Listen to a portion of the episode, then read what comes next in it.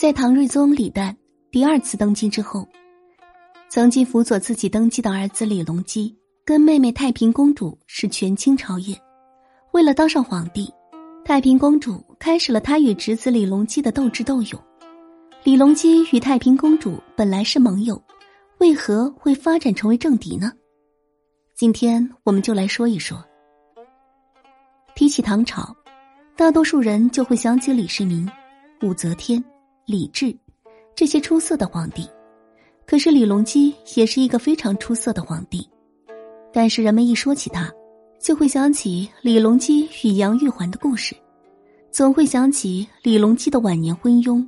忘记他曾经的功绩。李隆基其实是一位非常出色的皇帝，他是一个非常有手段的人。在李隆基的带领下，唐朝又再一次走向了辉煌。虽然晚年有着昏庸，但是他的功绩也是不可被磨灭的。但是在登上皇位之后，他却将与自己一起发动政变，并且是自己亲姑姑的太平公主赐死。这又是为何呢？我们先来说一说李隆基是如何坐上皇位的。李显在位的时候，因为韦后想成为第二个武则天，所以韦后就把李显给毒死了。韦后就扶持了一个傀儡皇帝，想要慢慢的掌握政权。可是这个时候，李隆基想要推翻韦后，所以李隆基就与太平公主发动政变。推翻韦后的政权，成功的让李旦坐上了皇位。因为李旦再次坐上皇位，与李隆基有很大关系。李旦坐上皇位之后，就将李隆基立为太子。后来李隆基也坐上了皇位。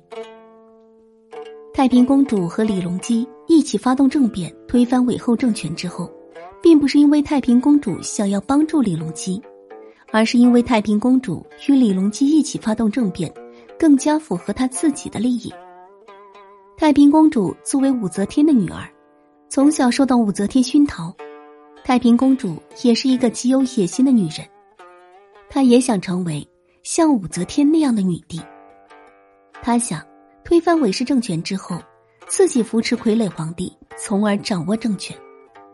可是李隆基这个人又是一个非常有手段的人，绝对不允许自己成为别人的傀儡皇帝。所以，李隆基与太平公主之间的关系就越来越微妙。李隆基成为太子，皇位将来一定是李隆基继位。如果李隆基继承了皇位，就会破坏太平公主的计策。太平公主在宫中也有自己的实力，所以太平公主就联合自己的实力反对李隆基。李隆基与太平公主二人成了敌对关系。当时宫中有七位宰相，中间竟然有五人都投靠了太平公主，文臣武将中也有一半以上是倚仗他的。李隆基的政治力量是远远低于太平公主的。太平公主是大唐的嫡长公主，是唐高宗和武则天的掌上明珠，从武周时期就开始参与朝政，唐隆政变更有大功，还被封为郑国公主。他和襄王李旦，几乎就是大唐当时两面精神旗帜，共同支撑着无尾之乱时期的大唐局面。而李隆基非嫡非长，多少年不见经传，唯一的政治资本就是唐隆政变之功，这个功劳还被太平公主瓜分了一大部分。嫡长的亲哥哥们都活着呢，他这个太子当的其实是心惊胆战的。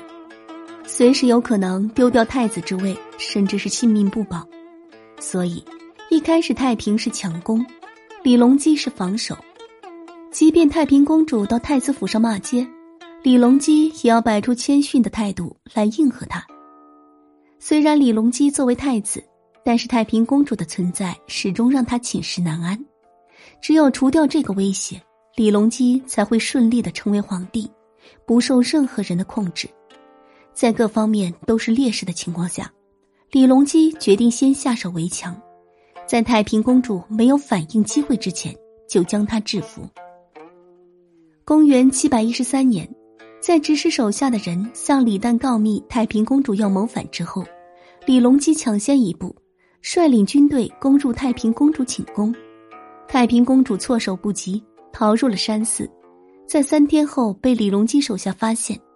李隆基对这个想要控制自己的姑姑可是一点好感都没有，下令赐死。太平公主就这样死在自己的寝宫之中。李隆基还下令将太平公主抄家，发现他家中财宝堆积如山，珍宝可以与皇宫媲美。这些财物最后都被尽数充公。其实，李隆基最终杀死太平公主，就是因为太平公主野心太大。这也触及到了他的底线，所以，在李隆基登上皇位之后，就将太平公主杀死。其实想一想，太平公主有这样的结局是必然的，毕竟在皇位面前，亲情有时确实不值一提。但是，李唐皇室从诞生之初就是一路骨肉相残过来的，父母杀儿女，儿女是父母，从来没有停止过。而且母亲武则天的所作所为，几乎突破了人伦底线，甚至是生物底线。所以，面对虎视眈眈的儿子和妹妹，以及那个不得不去登的皇位，他应该是恐惧的。至于太平公主和李隆基的关系，唐隆政变时有过短暂合作，之后的关系只有两个字：宿敌，不可调和的宿敌，而且是几乎撕破脸皮的宿敌。某些电视剧当中还上演着他们俩的暧昧爱情，其实纯属虚构，在真正的历史上，这是不可能发生的。生在帝王家，既是幸事，也是不幸。宫中的残忍斗争远远超过人们的想象，为了保全自己，甚至不得不争权夺利，一旦失败，就是死亡的下场，连成为平民百姓的选择都没有。只要你活着。就始终是一个威胁。从这个层面上说，李隆基处死太平公主似乎是没有选择的做法，毕竟这就是帝王的心术。